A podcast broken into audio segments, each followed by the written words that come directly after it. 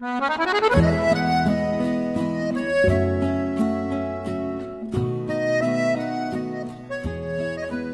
Wonderful Wizard of Oz, Volume 16 The Magic Art of the Great Humbug, Chapter 5.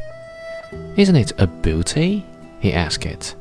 It is indeed, replied the woodman, who was greatly pleased.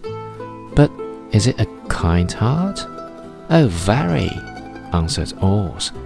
He put the heart in the woodman's breast and then replaced the square of tin, soldering it neatly together where it had been cut.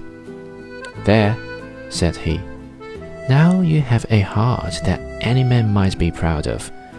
I'm sorry I had to put a patch on your breast, but it really couldn't be helped.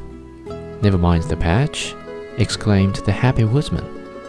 I am very grateful to you, and shall never forget your kindness.